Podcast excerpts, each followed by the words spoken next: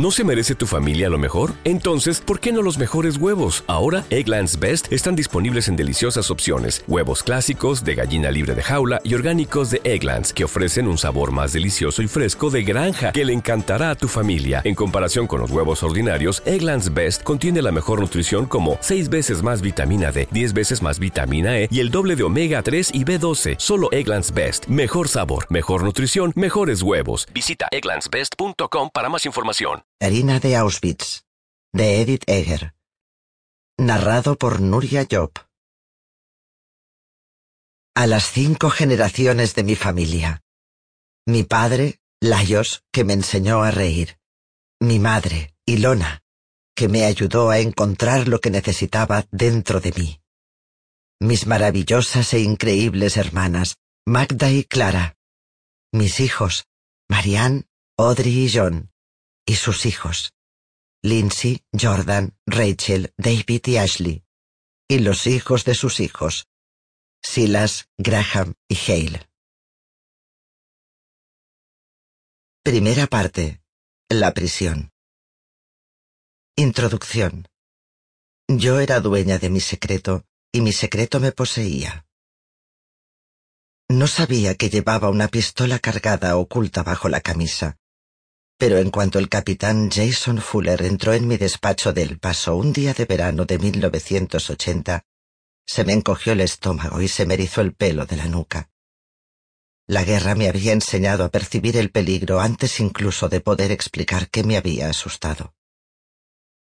Jason era alto, tenía la complexión esbelta de un atleta, pero su cuerpo estaba tan rígido que más que humano parecía de madera.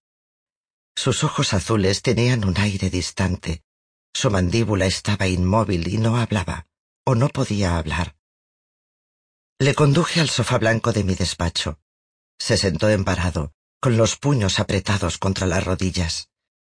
Nunca había visto a Jason y no tenía ni idea de qué había provocado su estado catatónico.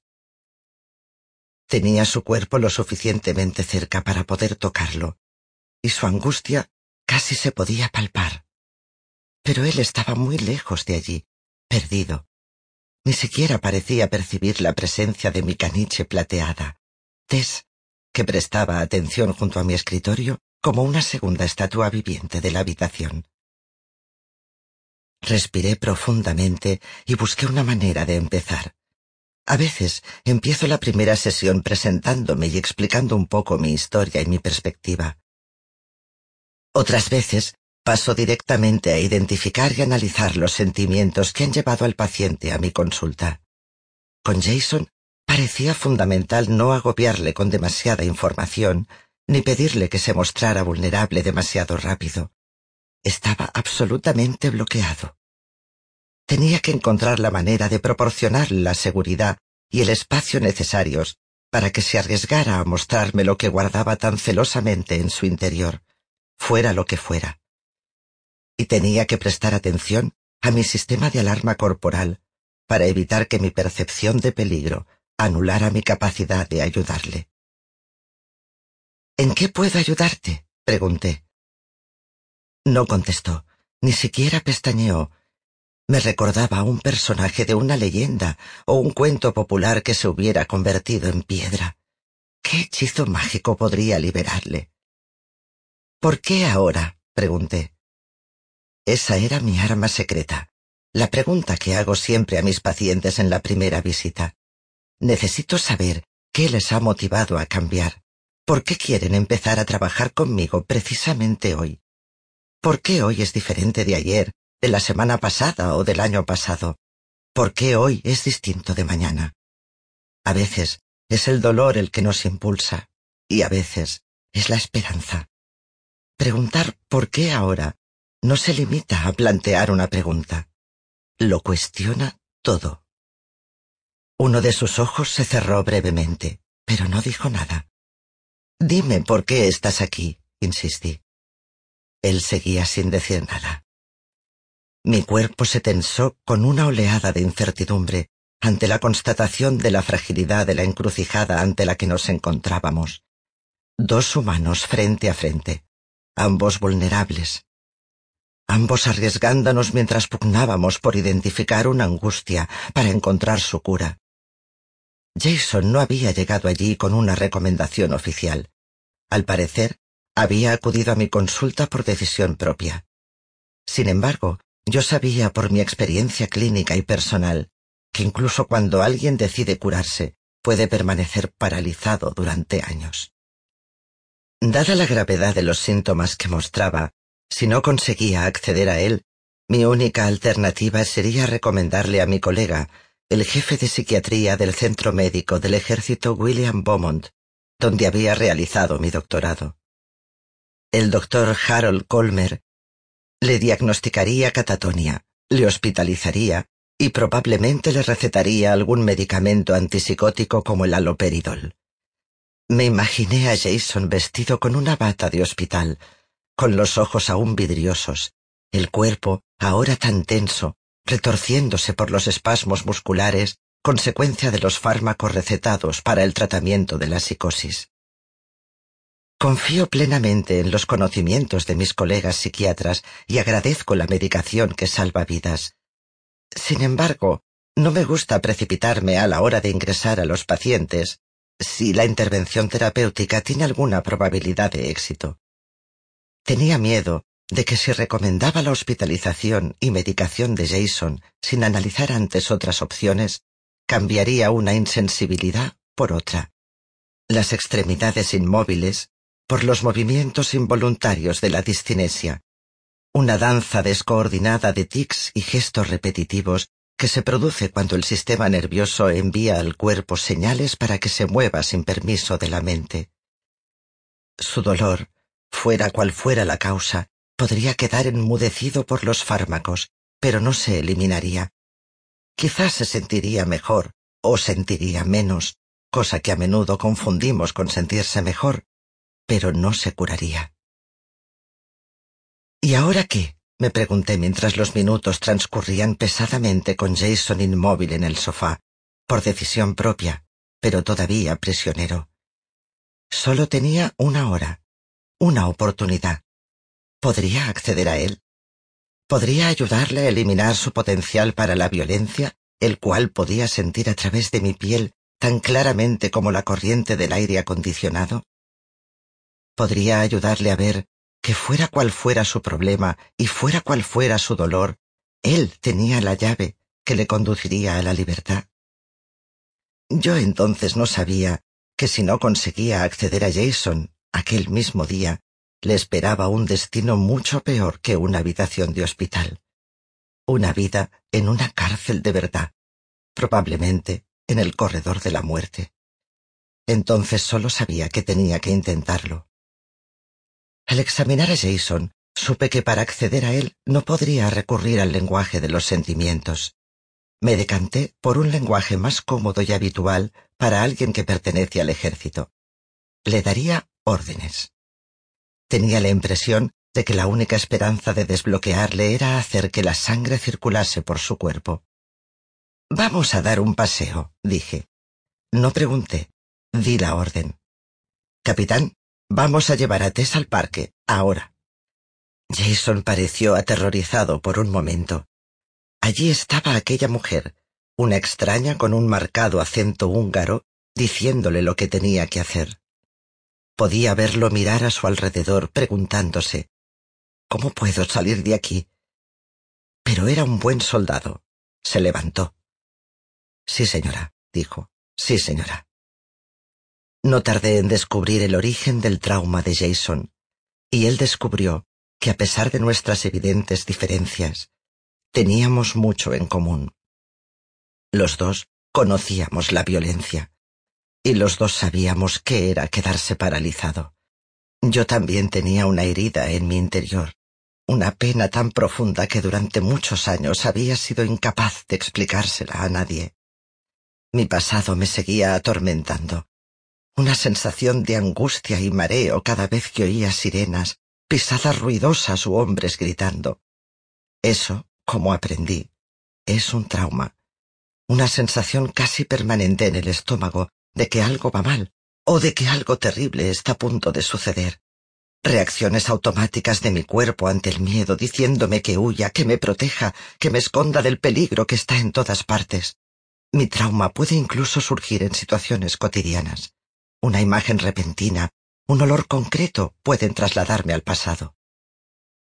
El día que conocí al capitán Fuller, habían pasado más de treinta años desde que había sido liberada de los campos de concentración del Holocausto. Hoy han pasado más de setenta. Lo sucedido no puede olvidarse ni cambiarse jamás. Pero con el tiempo he aprendido que puedo decidir cómo reaccionar ante el pasado. Puedo sentirme desgraciada o esperanzada. Puedo sentirme deprimida o feliz.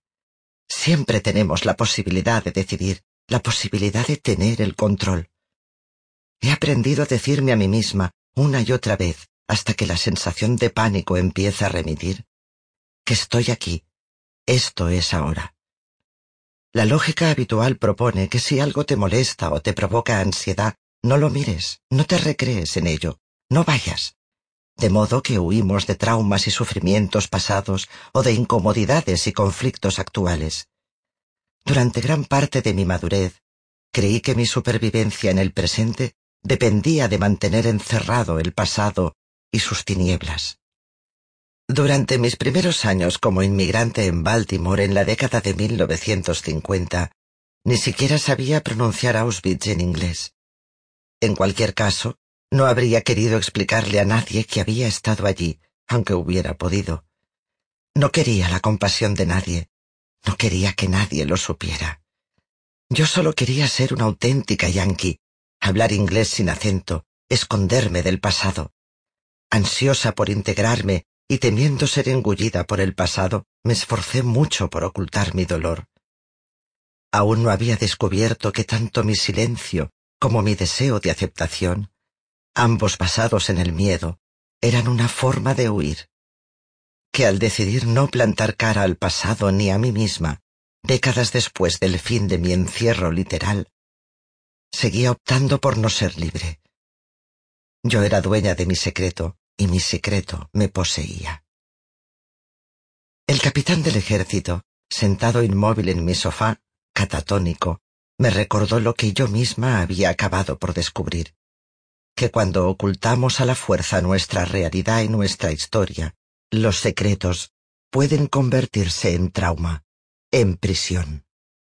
Lejos de disminuir el dolor, todo lo que nos negamos a intentar aceptar se convierte en una realidad tan inexpugnable como los muros de cemento y las barras de acero.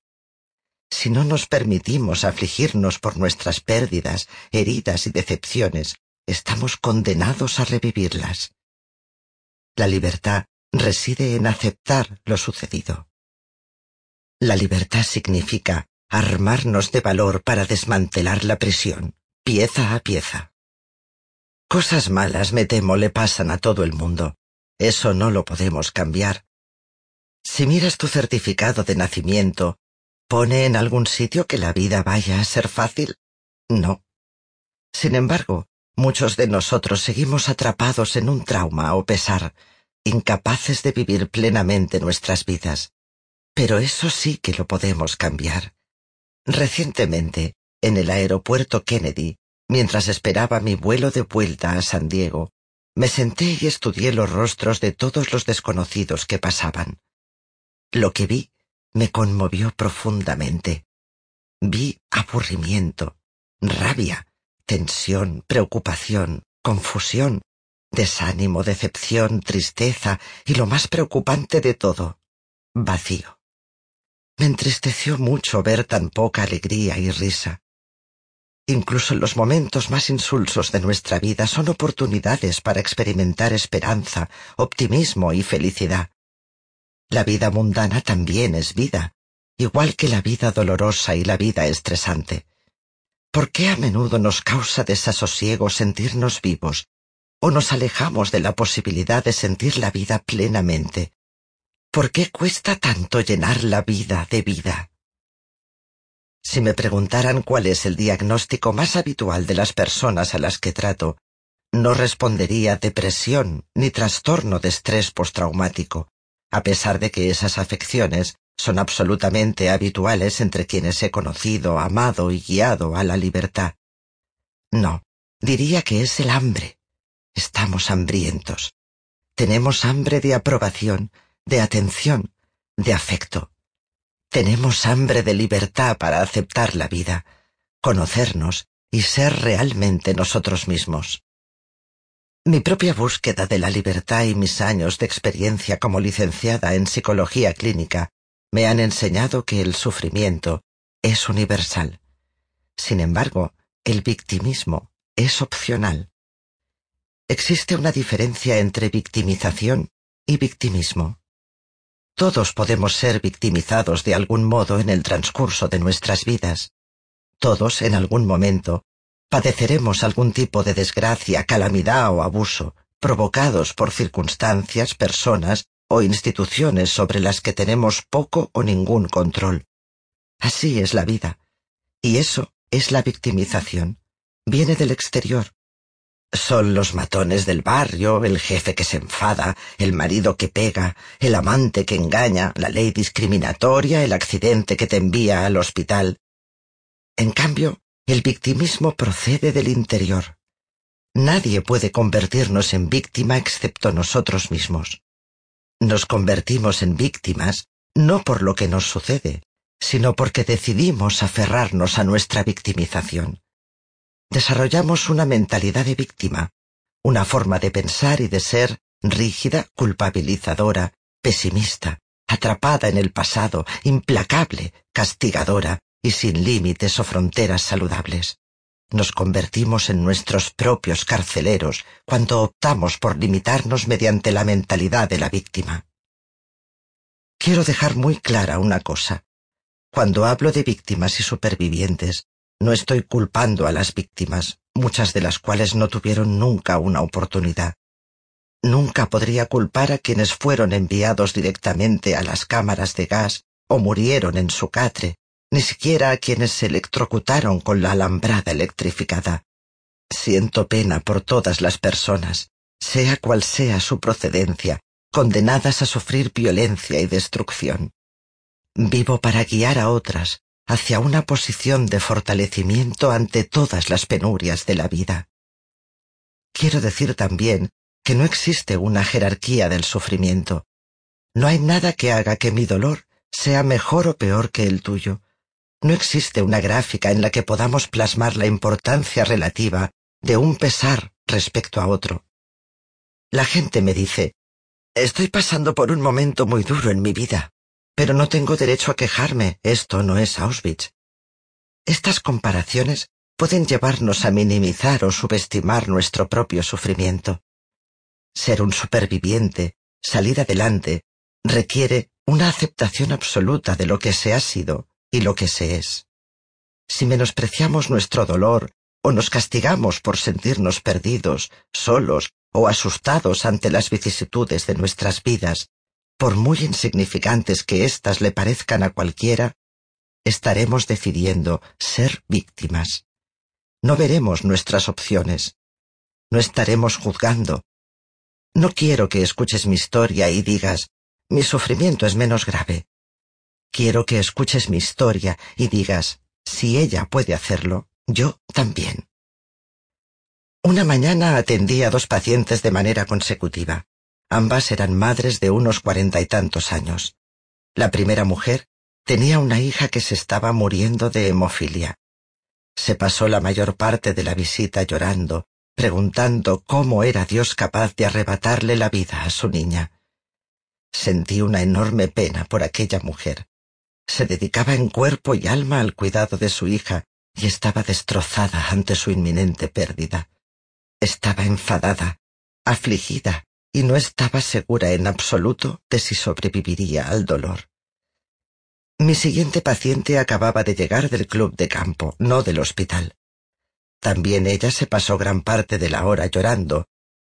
Estaba disgustada porque le acababan de entregar su nuevo Cadillac y el tono de amarillo de la carrocería no era el correcto. A primera vista, su problema parecía insignificante, especialmente al compararlo con la angustia de mi paciente anterior ante la muerte de su hija. Sin embargo, Yo la conocía lo suficiente para entender que sus lágrimas de decepción por el color de su coche eran en realidad lágrimas de decepción por otras cosas más importantes de la vida que no le habían salido como esperaba. Un matrimonio en el que se sentía sola, un hijo expulsado por enésima vez de otro colegio, sus aspiraciones de desarrollar una carrera profesional que había abandonado para estar más disponible para su marido y su hijo. A menudo, los pequeños disgustos de nuestra vida simbolizan pérdidas mayores. Las preocupaciones aparentemente insignificantes indican un dolor mayor. Aquel día me di cuenta de lo mucho que mis dos pacientes, aparentemente tan distintas, tenían en común entre sí y con todo el mundo. Ambas mujeres reaccionaban frente a una situación que no podían controlar y ante la que sus expectativas se habían visto truncadas. Ambas padecían y sufrían porque algo no era como deseaban o esperaban que fuera. Estaban intentando conciliar lo que sucedía con lo que debería haber sucedido. El dolor de las dos mujeres era real. Cada una de ellas estaba sumida en el drama humano de encontrarse ante una situación que no hemos visto venir y que no estamos preparados para gestionar. Ambas mujeres merecían mi compasión. Ambas tenían capacidad para curarse. Las dos, como todos nosotros, podían decidir adoptar una actitud y realizar acciones que las hicieran pasar de ser víctimas a supervivientes, aunque las circunstancias a las que se enfrentaban no cambiasen. Los supervivientes no tienen tiempo de preguntar ¿por qué a mí? Para los supervivientes, la única pregunta relevante es ¿Y ahora qué?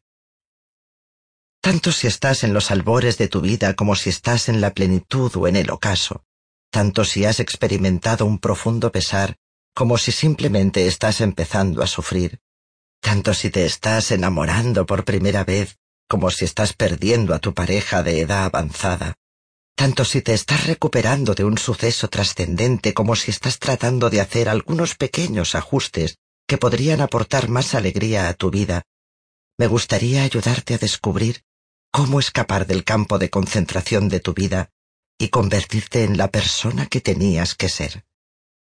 Me encantaría ayudarte a experimentar la libertad frente al pasado, libertad frente a los fracasos y miedos, libertad frente a la rabia y los errores, libertad frente al remordimiento y el duelo no superado, y libertad para disfrutar plenamente del rico festín de la vida. No podemos decidir tener una vida sin dolor, pero podemos decidir ser libres, escapar del pasado. Nos suceda lo que nos suceda y adaptarnos a lo posible. Te invito a que decidas ser libre. Como el jalá que decía mi madre para la cena de los viernes, este libro tiene tres partes. Mi historia de supervivencia, mi historia de autocuración y las historias de las maravillosas personas a las que he tenido el privilegio de guiar a la libertad. He transmitido mi experiencia tal como la recuerdo. Las historias de los pacientes reflejan fielmente el fondo de sus experiencias, pero he cambiado todos los nombres y detalles identificativos, y en algunos casos he combinado pacientes que experimentaban problemas parecidos. Lo que sigue es la historia de las decisiones grandes y pequeñas, que pueden conducirnos del trauma al triunfo, de la oscuridad a la luz, de la reclusión a la libertad. Capítulo 1. Las cuatro preguntas. Podría sintetizar toda mi vida en un momento, en una imagen. Es esta. Tres mujeres con abrigos de lana oscuros esperan cogidas del brazo en un patio desolado. Están agotadas, tienen polvo en los zapatos, forman parte de una fila muy larga. Las tres mujeres son mi madre, mi hermana Magda y yo. Es nuestro último momento juntas. No lo sabemos. Nos negamos a planteárnoslo. O estamos demasiado cansadas para especular siquiera sobre qué nos espera es un momento de separación, la de la madre de las hijas, la de la vida como había sido hasta entonces, de lo que vendría después. Y a pesar de todo, solo puedo darle ese significado en retrospectiva. Nos veo a las tres desde atrás, como si fuera la siguiente en la fila. ¿Por qué la memoria me muestra la parte trasera de la cabeza de mi madre y no su cara? Su pelo largo está recogido en una elaborada trenza sujeta con un clip en la parte superior de la cabeza. Las ondas de color castaño claro de Magda le tocan los hombros. Mi pelo negro está embutido bajo una bufanda. Mi madre está de pie en el centro y Magda y yo nos inclinamos hacia adentro. Es imposible discernir si somos nosotras las que mantenemos derecha a nuestra madre o viceversa, si su fuerza es el pilar que nos sostiene a Magda y a mí. Ese momento es la antesala de una de las mayores pérdidas de mi vida. Durante siete décadas he vuelto una y otra vez a esa imagen de nosotras tres. La he estudiado como si, escudriñándola lo suficiente, pudiera recuperar algo precioso, como si pudiera recobrar la vida que antecede a ese momento, la vida que antecede a la pérdida, como si eso fuera posible. He regresado para poder permanecer un poco más en ese momento en que nuestros brazos están juntos y nos mantenemos unidas. Veo nuestros hombros inclinados, el polvo que se deposita en la parte inferior de nuestros abrigos, mi madre, mi hermana, yo. Nuestros recuerdos de infancia son a menudo fragmentos, breves instantes o encuentros que juntos conforman el álbum de recortes de nuestra vida. Son lo único que nos queda para entender la historia que nos explicamos a nosotros mismos acerca de quiénes somos. Incluso antes del momento de nuestra separación, mi recuerdo más íntimo de mi madre, aunque lo guardo con cariño en mi memoria, está lleno de pena y pérdida. Estamos solas en la cocina, y ella está envolviendo los restos del strudel que ha hecho con una masa que le he visto cortar y plegar a mano como si fuera una gruesa sábana sobre la mesa del comedor. Léeme, dice, y cojo el deteriorado ejemplar de lo que el viento se llevó de su mesita de noche. Ya lo hemos leído entero una vez, ahora lo hemos vuelto a empezar. Me detengo en la misteriosa dedicatoria escrita en inglés en la primera página del libro traducido. La caligrafía es de hombre, pero no es la de mi padre. Mi madre se limita a decir que el libro fue el regalo de un hombre al que conoció cuando trabajaba en el Ministerio de Asuntos Exteriores, antes de conocer a mi padre. Nos sentamos en sillas de respaldo recto junto a la estufa de leña. Leo la novela adulta con fluidez, a pesar de que solo tengo nueve años. Me alegro de que tengas cerebro porque no tienes planta, me ha dicho ella en más de una ocasión. Un halago y una crítica a la vez. A veces puede ser dura conmigo, pero disfruto de ese momento. Cuando leemos juntas no tengo que compartirla con nadie. Me sumerjo en las palabras, en la historia y en la sensación de estar sola en el mundo con ella. Escarlata regresa a Tara al final de la guerra y descubre que su madre ha muerto y su padre ha enloquecido de pena. A Dios pongo por testigo, dice Escarlata, de que nunca volveré a pasar hambre. Mi madre ha cerrado los ojos y reclina la cabeza en el respaldo de la silla. Quiero subirme a su regazo, quiero apoyar mi cabeza contra su pecho. Quiero que me toque el pelo con los labios. Tara, dice. América. Ese sí que sería un sitio bonito de ver. Ojalá dijera mi nombre con la misma dulzura con que nombra un país que no ha visto nunca.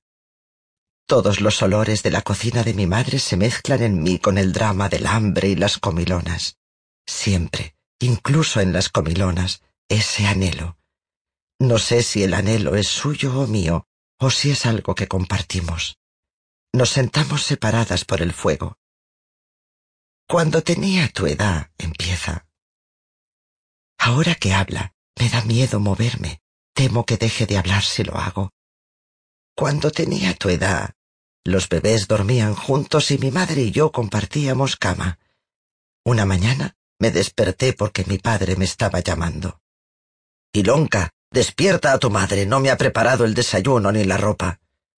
Me volví hacia ella que estaba a mi lado bajo las sábanas, pero no se movía. Estaba muerta. Nunca me había explicado eso antes.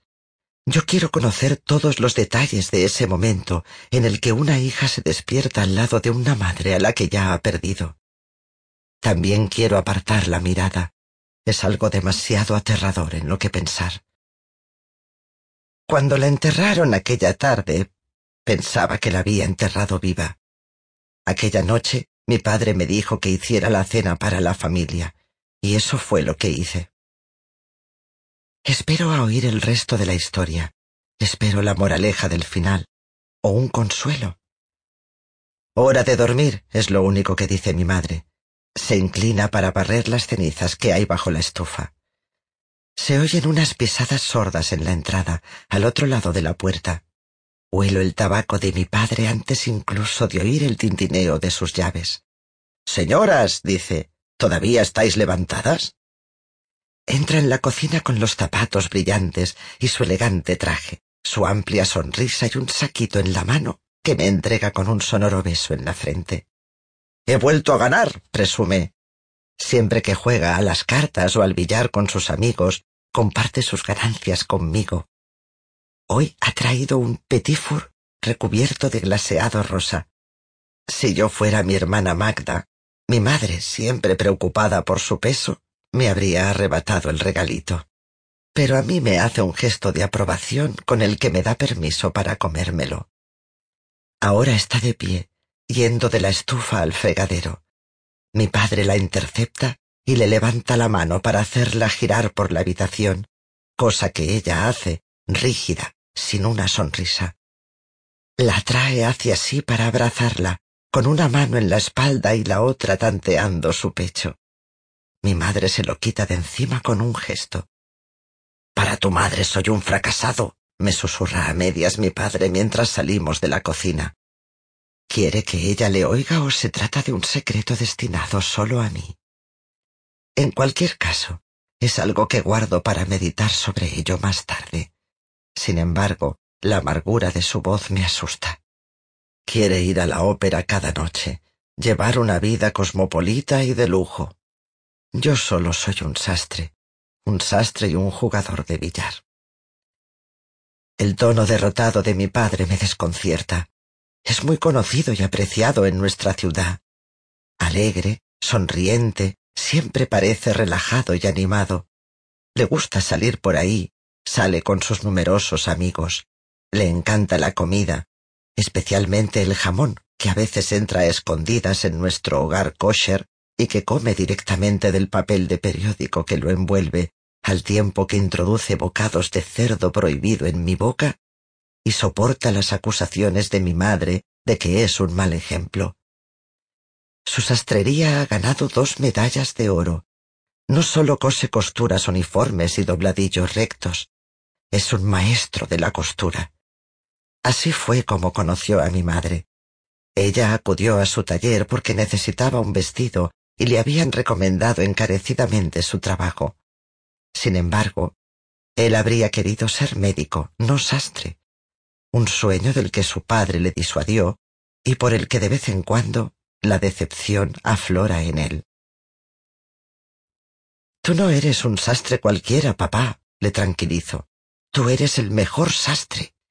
Y tú vas a ser la damisela mejor vestida de Kositze, me dice acariciándome la cabeza. Tienes una figura perfecta para la costura. Parece que ha recordado quién es. Ha empujado su decepción otra vez hacia las sombras. Llegamos a la puerta del dormitorio que comparto con Magda y nuestra hermana mediana, Clara, en el que puedo imaginarme a Magda fingiendo hacer los deberes y a Clara limpiando el polvo de colofonia de su violín. Mi padre y yo nos detenemos un momento en la puerta, Ninguno de los dos está listo para separarse del otro. Quería que fueras un niño, ¿sabes? dice mi padre. Di un portazo cuando naciste. Estaba furioso por tener otra niña, pero ahora eres la única con quien puedo hablar. Me besa en la frente. Me encanta sentir el afecto de mi padre, igual que el de mi madre. Es precioso y precario. Como si mi merecimiento de su amor tuviera menos que ver conmigo que con su soledad. Como si mi identidad no tuviera que ver con nada de lo que soy o tengo, y fuera únicamente un indicador de lo que le falta a cada uno de mis padres. Buenas noches, Dikuka, dice al fin mi padre. Utiliza el apelativo cariñoso que me puso mi madre. Ditsuka. Esas sílabas sin sentido me transmiten cariño. Di a tus hermanas que es hora de apagar la luz. Cuando entro en la habitación, Magda y Clara me reciben con la canción que inventaron para mí. La crearon cuando yo tenía tres años y uno de mis ojos se quedó bizco a causa de una intervención médica chapucera. Eres fea, eres enclenque, cantan. Nunca encontrarás marido. Desde el accidente, inclino la cabeza hacia el suelo al andar para no tener que ver a nadie observar mi rostro torcido. Todavía no he aprendido que el problema no es que mis hermanas me hagan rabiar con una canción perversa, el problema es que yo las creo. Estoy tan convencida de mi inferioridad que nunca me presento a la gente por mi nombre. Nunca le digo a nadie, soy Eddie. Clara es una niña prodigio del violín. Interpretaba con maestría el concierto para violín de Mendelssohn cuando solo tenía cinco años. Soy la hermana de Clara, digo. Pero esta noche tengo una información especial. La madre de mamá murió cuando ella tenía exactamente la misma edad que yo, le digo. Estoy tan convencida de la naturaleza privilegiada de esta información que no se me ocurre que para mis hermanas eso no es nada nuevo, que yo soy la última en saberlo, no la primera. Estás de broma, dice Magda con una voz tan claramente sarcástica que hasta yo la percibo. Tiene quince años pechos, labios sensuales y pelo ondulado. Es la más bromista de la familia. Cuando éramos más pequeñas, me enseñó a lanzar uvas desde la ventana de nuestro dormitorio a las tazas de café de los clientes sentados en el patio. Inspirada por ella, pronto inventé mis propios juegos, pero para entonces los intereses habrán cambiado. Mi amiga y yo nos pavoneamos ante los chicos en el colegio o en la calle. Quedamos a las cuatro en punto junto al reloj de la plaza, trinamos pestañeando. Vendrán, siempre vendrán, a veces atolondrados, a veces tímidos y a veces contoneándose expectantes. Desde la seguridad de mi dormitorio, mi amiga y yo miraremos cómo llegan los chicos. No te pases, le dice Clara a Magda bruscamente. Es más joven que Magda, pero interviene para protegerme. ¿Sabes esa foto que hay encima del piano? me dice. Esa a la que siempre habla mamá. Es su madre. Sé de qué foto habla. La he mirado cada día de mi vida. Ayúdame, ayúdame, gime mi madre ante el retrato mientras limpia el polvo del piano y barre el suelo. Me da vergüenza no haberle preguntado nunca a mi madre, ni a nadie, de quién era la foto. Y me siento decepcionada de que mi información no me otorgue una categoría especial entre mis hermanas. Estoy acostumbrada a ser la hermana silenciosa, la invisible. No se me ocurre que quizá Magda esté cansada de ser la payasa o que a Clara le moleste ser la niña prodigio. No puede dejar de ser extraordinaria, ni siquiera un segundo, o lo perdería todo. La adoración a que está acostumbrada, sentido de identidad. Magda y yo tenemos que trabajar para lograr algo que sabemos con seguridad que no será suficiente.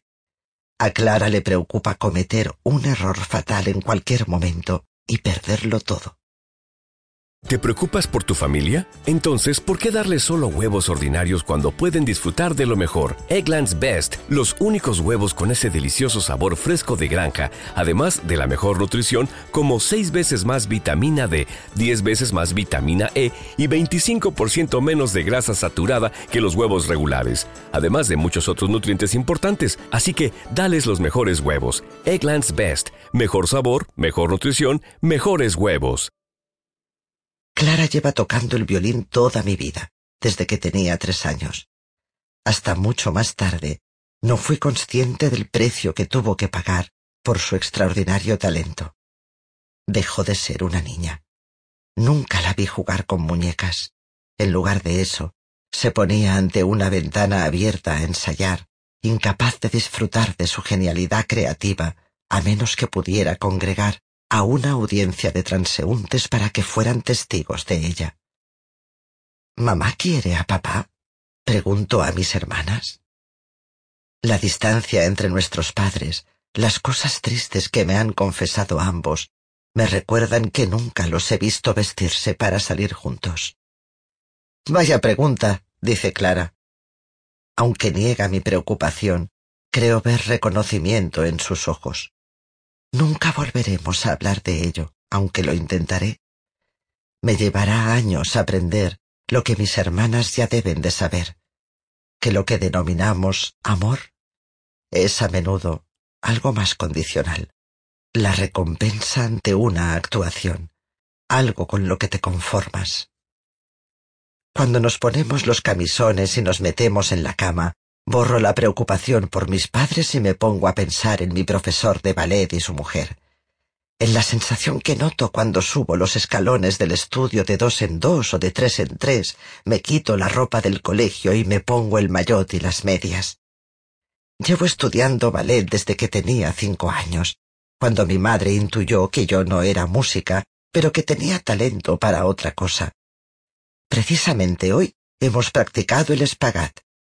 El profesor de ballet nos ha recordado que fuerza y flexibilidad son inseparables, que para que un músculo flexione, otro debe abrirse.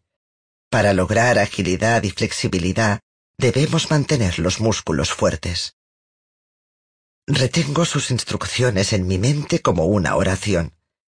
Allá voy, la columna recta, los músculos abdominales tensos, las piernas separadas.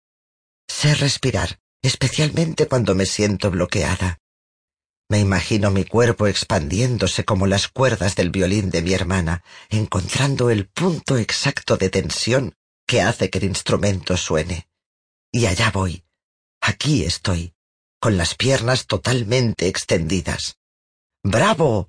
El profesor de ballet aplaude. Quédate así. Me levanta del suelo por encima de su cabeza. Me cuesta mantener las piernas extendidas sin apoyarme en el suelo, pero por un momento me siento como una ofrenda. Pura luz. Edith, ¿qué? me dice la profesora. Todo el éxtasis de tu vida vendrá de tu interior. Tardaré años en entender realmente qué quiere decir. De momento, lo único que sé es que puedo respirar y estirarme y girar y doblarme. Mientras mis músculos se estiran y se fortalecen, cada movimiento, cada postura parecen decir, soy, soy, soy, soy yo, soy alguien. La memoria es un terreno sagrado, pero también embrujado. Es el lugar en el que mi rabia, mi culpa y mi pena dan vueltas como pájaros hambrientos en busca de los mismos huesos viejos. Es el lugar al que acudo en busca de la respuesta a la pregunta que no puede contestarse. ¿Por qué sobreviví? Tengo siete años y mis padres celebran una fiesta. Me mandan llenar una jarra de agua. Desde la cocina los oigo bromear. A esa nos la podríamos haber ahorrado. Creo que se refieren a que antes de que yo llegara ya eran una familia completa. Tenían una hija que tocaba el piano y una hija que tocaba el violín. Soy innecesaria. No soy lo bastante buena. No hay sitio para mí, pienso. Así es como interpretamos los hechos en nuestras vidas, como asumimos cosas sin comprobarlas, como nos inventamos una historia que nos explicamos a nosotros mismos, reforzando lo que ya creemos. Un día, con ocho años, decido irme de casa. Probaré la teoría de que soy prescindible, invisible. Veré si mis padres se dan cuenta siquiera de que me he ido. En lugar de ir al colegio, tomo el tranvía a casa de mis abuelos. Confío en que mis abuelos, el padre y la madrastra de mi madre, me cubrirán. Se pelean constantemente con mi madre a causa de Magda y esconden galletas en el cajón del tocador de mi hermana. Para mí, representan la seguridad, aunque autorizan lo prohibido. Se cogen de la mano, cosa que mis padres no hacen nunca. No hay que actuar para conseguir su amor, ni fingir para obtener su aprobación. Son el bienestar, el olor de la carne y las judías cocidas, del pan dulce, del cholent, un delicioso estofado que mi madre lleva a la panadería para que se lo cocinen el sábado, ya que la ortodoxia no permite utilizar el horno propio. Mis abuelos se alegran de verme. Es una mañana maravillosa. Me siento en la cocina y como pastelitos de frutos secos. Pero entonces suena el timbre de la puerta. Mi abuelo va a abrir. Un momento después vuelve corriendo a la cocina. Es duro de oído y me avisa demasiado fuerte. ¡Escóndete, Dicuca! grita. ¡Tu madre está aquí! Tratando de protegerme, me delata. Lo que más me preocupa es la mirada de mi madre cuando me ve en la cocina de mis abuelos. No es que le sorprenda verme allí, es como si el hecho mismo de mi existencia la hubiera pillado desprevenida, como si no fuera lo que quería o esperara. Nunca seré guapa, eso ya lo ha dejado claro mi madre. Pero el año de mi décimo cumpleaños me asegura que ya no tendré que esconder mi cara nunca más. El doctor Klein de Budapest me arreglará el ojo bizco. En el tren a Budapest como chocolate y disfruto de la atención exclusiva de mi madre.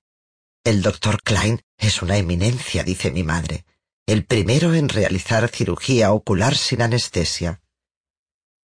Yo estoy demasiado inmersa en el romanticismo del viaje y en el privilegio de tener a mi madre solo para mí, como para darme cuenta de que me está avisando. Nunca me he planteado que la cirugía me vaya a doler, no hasta que el dolor me consume mi madre y sus parientes, los que nos han puesto en contacto con el célebre doctor Klein, sujetan mi convulsionado cuerpo contra la mesa de operaciones. Peor que el dolor, que es enorme e ilimitado, es la sensación de notar a personas que me quieren sujetándome para que no me mueva. Solo más adelante, mucho después de que la operación resultase satisfactoria, soy capaz de contemplar la escena desde el punto de vista de mi madre, e imaginar cómo debió de sufrir a causa de mi sufrimiento. Cuando más feliz me siento es cuando estoy sola, cuando puedo retirarme a mi mundo interior.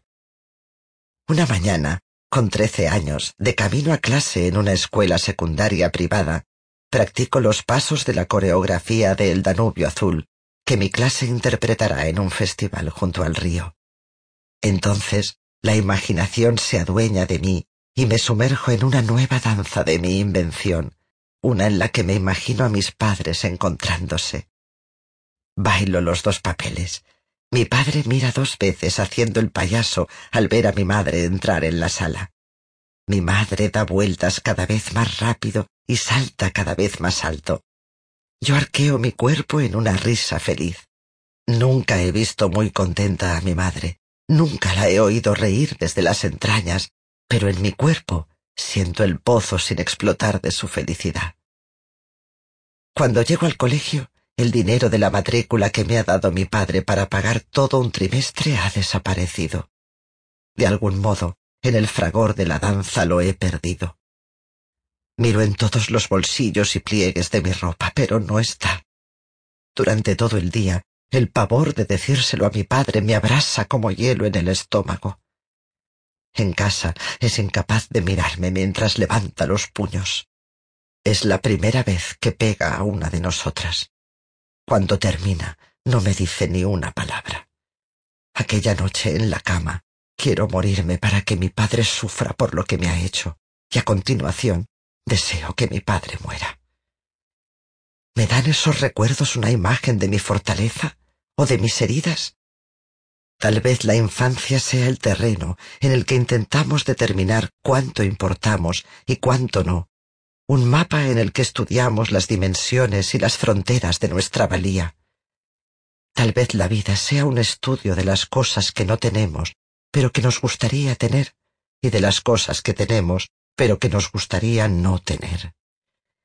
Me llevó tres décadas descubrir que podía encarar mi vida con una pregunta diferente. No ¿por qué vivo? sino ¿qué puedo hacer con la vida que he recibido?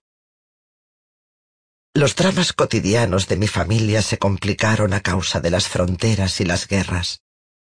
Antes de la Primera Guerra Mundial, la región de Eslovaquia en la que nací y me crié formaba parte del Imperio Austrohúngaro, pero en 1918, una década antes de mi nacimiento, el Tratado de Versalles rediseñó el mapa de Europa y creó un nuevo Estado.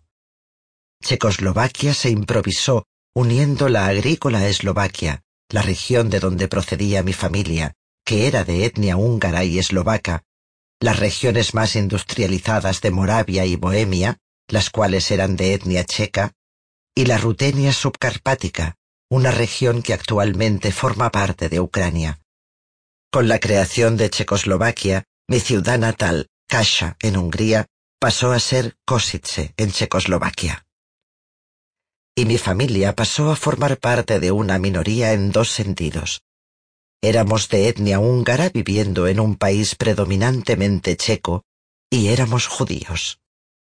Aunque los judíos habían vivido en Eslovaquia desde el siglo XI, hasta 1840 no se les permitió establecerse en Kasha. Incluso entonces, los funcionarios municipales, respaldados por los gremios de comerciantes cristianos, les ponían las cosas difíciles a los judíos que querían vivir allí. Sin embargo, a principios del siglo XX, Kasha se había convertido en una de las comunidades judías más grandes de Europa.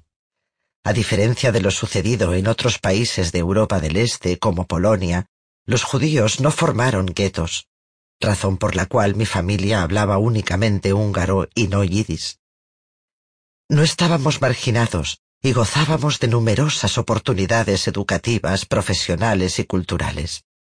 Sin embargo, a pesar de ello, nos topábamos con prejuicios sutiles y explícitos. El antisemitismo no fue un invento de los nazis. Al crecer, interioricé un sentimiento de inferioridad y la creencia de que era más seguro no admitir que era judía, que era más seguro integrarse, mezclarse, no destacar nunca, era difícil encontrar una idea de identidad y pertenencia. Entonces, en noviembre de 1938, Hungría se anexionó de nuevo Kosice, y tuvimos la sensación de que el hogar volvía a ser el hogar. Mi madre está de pie en nuestro balcón del Palacio Andrasi, un antiguo edificio transformado en apartamentos unifamiliares ha colgado una alfombra oriental en la barandilla. No está limpiando, está de celebración. El almirante Miklos Gorti, Su Alteza Serenísima, regente del Reino de Hungría, llega hoy para dar oficialmente la bienvenida a nuestra ciudad Hungría. Entiendo la emoción y el orgullo de mis padres. Encajamos. Hoy yo también doy la bienvenida a Horti. Interpreto una danza. Llevo un traje típico húngaro, un brillante chaleco y una falda de lana con un llamativo bordado floral, una blusa hinchada de mangas blancas, cintas encaje y botas rojas. Cuando hago el gran Batman junto al río, Horty aplaude. Abraza a las bailarinas. Me abraza.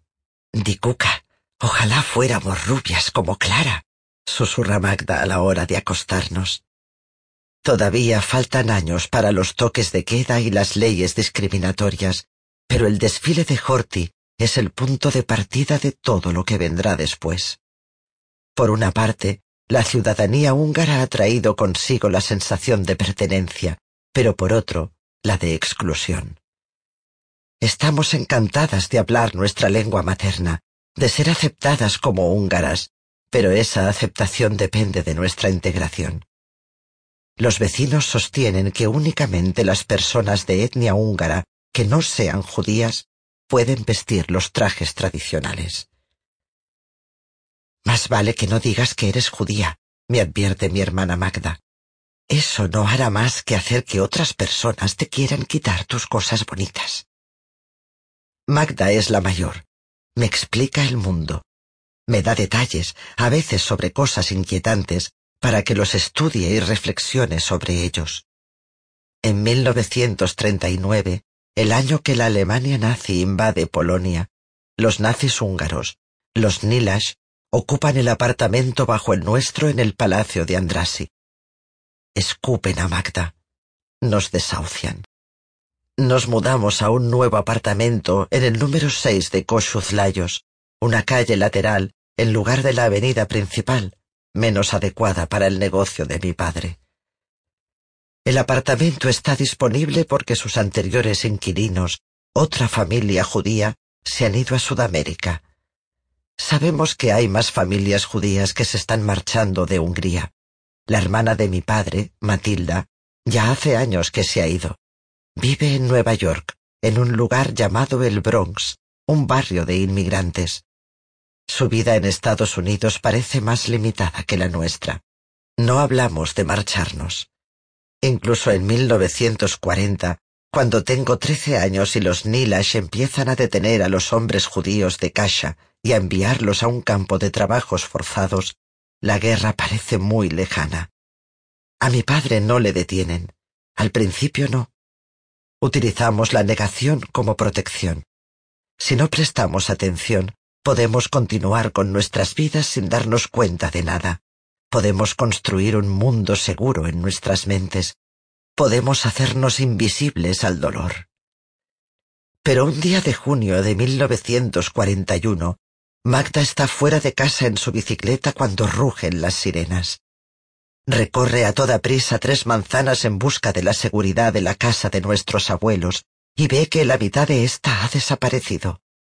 Gracias a Dios, sobrevivieron. Pero su casera no. Fue un único ataque, un barrio arrasado por un bombardeo. Nos dicen que los rusos son los responsables de los escombros y las muertes. Nadie se lo cree pero a pesar de ello, nadie puede refutarlo. Somos afortunados y vulnerables a la vez. La única verdad indiscutible es la pila de ladrillos destrozados donde había habido una casa. La destrucción y la ausencia son una realidad. Hungría se une a Alemania en la Operación Barbarroja. Invadimos Rusia. Más o menos en esa época nos obligan a llevar la estrella amarilla. El truco consiste en esconderla, en hacer que el abrigo la tape. Pero incluso con mi estrella oculta, me siento como si hubiera hecho algo malo, algo punible. ¿Cuál es mi pecado imperdonable? Mi madre está siempre junto a la radio. Cuando vamos de picnic junto al río, mi padre explica historias de cuando fue prisionero de guerra durante la Primera Guerra Mundial. Su trauma, aunque no sé si llamarlo así, tiene algo que ver con el hecho de que coma carne de cerdo, con su alejamiento de la religión. Sé que la guerra está en la raíz de su aflicción. Pero la guerra, esta guerra, todavía tiene lugar en otro sitio. Puedo ignorarla, y lo hago. Después del colegio paso cinco horas en el estudio de ballet, y también empiezo a practicar gimnasia. Aunque empieza siendo una actividad complementaria al ballet, la gimnasia pronto se convierte en una pasión y un arte igual de importante. Entro a formar parte de un club de lectura, un grupo compuesto por chicas de mi instituto y alumnos de un colegio privado masculino cercano. Leemos María Antonieta, retrato de una reina mediocre, de Stefan Zweig. Hablamos de cómo Zweig escribe la historia desde dentro, desde la mente de una persona. En el club de lectura hay un chico llamado Eric, el cual un día se fija en mí. Le veo mirarme detenidamente cada vez que hablo. Es alto, con pecas y pelo rojizo. Me imagino Versalles. Me imagino el tocador de María Antonieta. Me imagino encontrándome allí con Eric. No sé nada de sexo, pero soy romántica. Veo que se fija en mí y me pregunto, ¿Cómo serían nuestros hijos? ¿También tendrían pecas? Eric se me acerca después del debate. Huele muy bien, como la hierba de las orillas del río Hernat, por donde daremos paseos al cabo de poco tiempo. Nuestra relación es firme y sólida desde el principio. Hablamos de literatura, hablamos de Palestina. Él es un sionista convencido. No es una época de ligue despreocupado. Nuestra relación no es un capricho momentáneo, no es un amor adolescente. Es amor a las puertas de la guerra. A los judíos se les ha impuesto un toque de queda, pero una noche nos escabullimos con nuestras estrellas amarillas. Hacemos cola en el cine. Ponen una película estadounidense protagonizada por Bette Davis. La extraña pasajera, cuyo título en inglés es, como supe más tarde, Now Voyager, pero que en Hungría se tituló Utasaya Mulbol, Viaje al pasado. Bette Davis interpreta a una mujer soltera tiranizada por su controladora madre. Ella intenta encontrar su propia identidad y su libertad, pero es derribada constantemente por su madre y sus críticas. Eric la ve como una metáfora política sobre la autodeterminación y la autoestima. Yo veo rasgos de mi madre y de Magda. Mi madre, que adora a Eric, pero reprende a Magda por salir de vez en cuando con chicos, que me ruega que coma más, pero se niega a llenarle el plato a Magda, que siempre está callada y pensativa, pero se enfurece con Magda, cuya ira, aunque nunca va dirigida a mí, me aterroriza igual. Las batallas familiares, el enfrentamiento con Rusia cada vez más cerca. Nunca sabes qué va a pasar a continuación. En la oscuridad y el caos de la incertidumbre, Eric y yo aportábamos nuestra propia luz. Cada día, a medida que nuestra libertad y nuestras opciones se van limitando, planeamos nuestro futuro. Nuestra relación es como un puente por el que podemos cruzar desde las preocupaciones actuales a las alegrías futuras. Planes, pasión, promesas, todo el torbellino a nuestro alrededor nos da la oportunidad de comprometernos más y dudar menos. Nadie más sabe qué sucederá, pero nosotros sí. Nos tenemos el uno al otro y tenemos el futuro, una vida juntos que podemos ver con tanta claridad como nuestras manos al juntarlas. Un día de agosto de 1941 vamos al río. Él lleva una cámara y me fotografía en traje de baño, haciendo el espagate en la hierba. Nos imagino enseñándoles esa foto a nuestros hijos algún día, diciéndoles cómo mantuvimos vivo nuestro amor y nuestro compromiso. Cuando llego a casa ese día, mi padre no está. Se lo han llevado a un campo de trabajos forzados. Es un sastre, es apolítico. ¿Cómo puede ser una amenaza para alguien? ¿Por qué han ido a por él? ¿Tiene algún enemigo? Hay muchas cosas que mi madre no me explica. ¿Es porque simplemente no las sabe? ¿O me está protegiendo? ¿O se está protegiendo ella? No habla abiertamente de sus preocupaciones, pero durante los largos meses que mi padre no está en casa, Puedo sentir lo triste y asustada que está. La veo intentar hacer varias comidas con un solo pollo. Tiene migrañas. Cogemos un inquilino para compensar la pérdida de ingresos. Tiene una tienda enfrente de nuestro apartamento y me siento durante horas en ella solo para sentir su presencia tranquilizadora.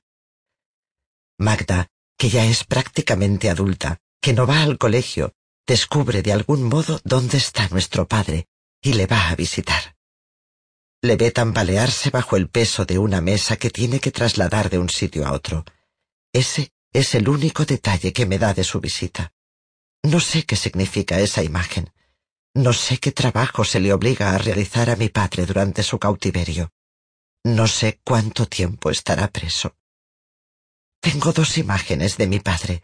Una, como le he conocido toda mi vida, con un cigarrillo colgando de los labios un metro alrededor del cuello, jaboncillo en la mano para señalar los patrones en telas caras, los ojos brillantes, listo para cantar una canción o a punto de contar un chiste. Y ahora esta, levantando una mesa demasiado pesada, en un lugar sin nombre, en tierra de nadie. El día de mi decimosexto cumpleaños, me quedo en casa resfriada, y Eric viene a nuestro apartamento a darme dieciséis rosas y mi primer beso de verdad. Estoy contenta, pero también triste. ¿A qué me puedo aferrar? ¿Qué dura? Le doy a una amiga la foto que me hizo Eric en la orilla del río. No recuerdo por qué. ¿Para que la guardara en un lugar seguro? No sabía que me iría pronto, mucho antes de mi siguiente cumpleaños. Sin embargo, por alguna razón, debía de saber que alguien tenía que conservar una prueba de mi vida, que tenía que plantar pruebas de mi existencia a mi alrededor como si fueran semillas. En algún momento, a principios de la primavera, tras siete u ocho meses en el campo de trabajo, mi padre regresa. Es una medida de gracia.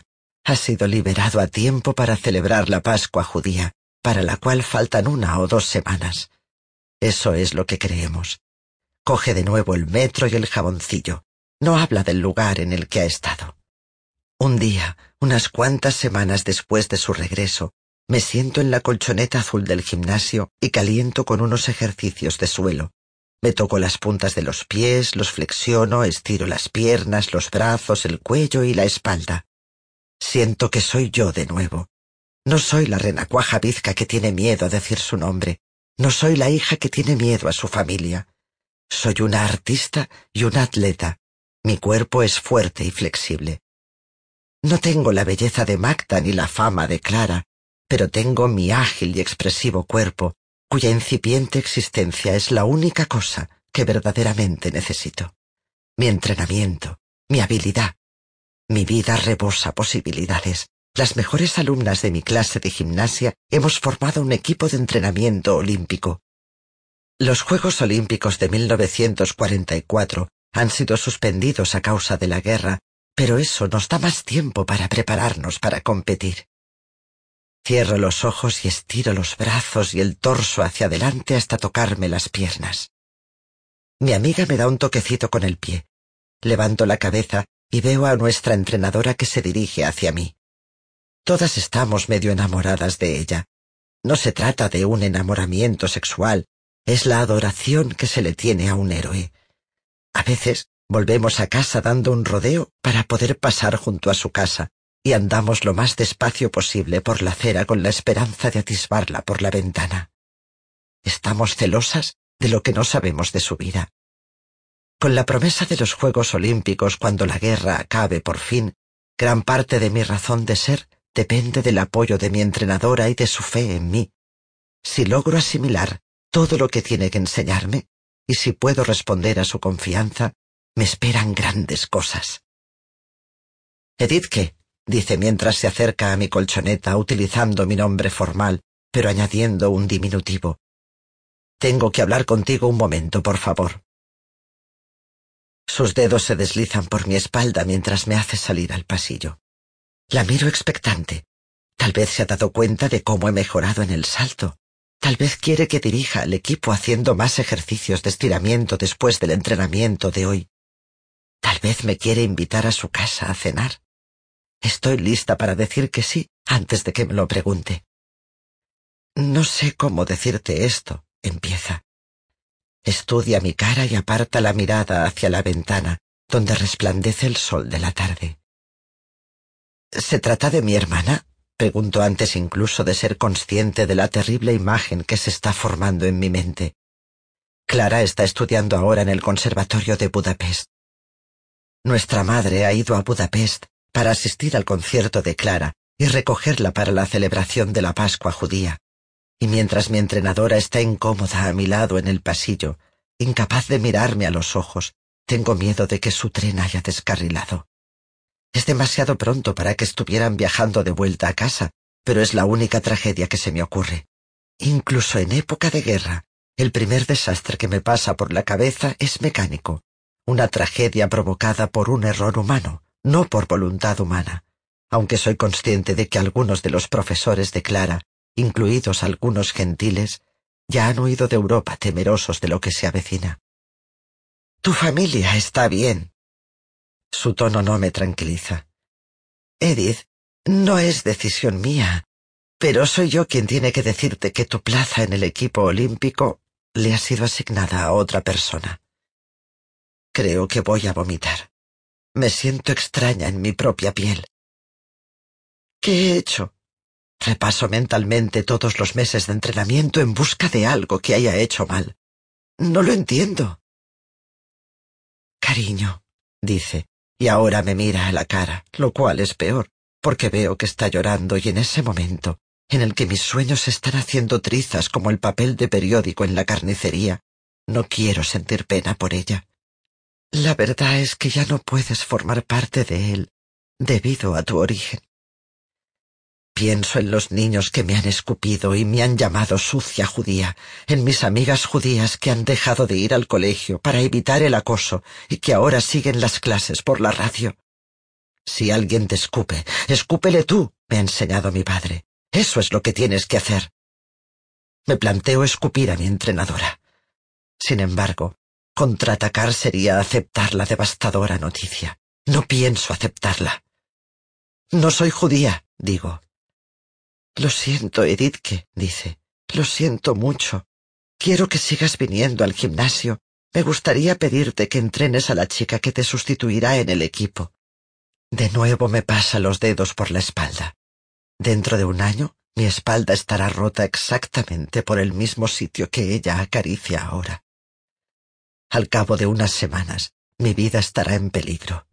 Pero aquí, en el pasillo de mi querido gimnasio, parece que mi vida ya ha llegado a su fin. Durante los días siguientes a mi expulsión del equipo olímpico planeo mi venganza. No será la venganza del odio, será la venganza de la perfección. Le demostraré a mi entrenadora que soy la mejor, la atleta más consumada, la mejor entrenadora. Entrenaré a mi sustituta tan meticulosamente que demostraré el gran error que han cometido al sacarme del equipo. El día que mi madre y Clara tienen que volver de Budapest, avanzo dando volteretas por la alfombra roja del pasillo hasta nuestro apartamento, imaginando que mi sustituta es la actriz suplente y yo soy la estrella protagonista. Mi madre y Magda están en la cocina.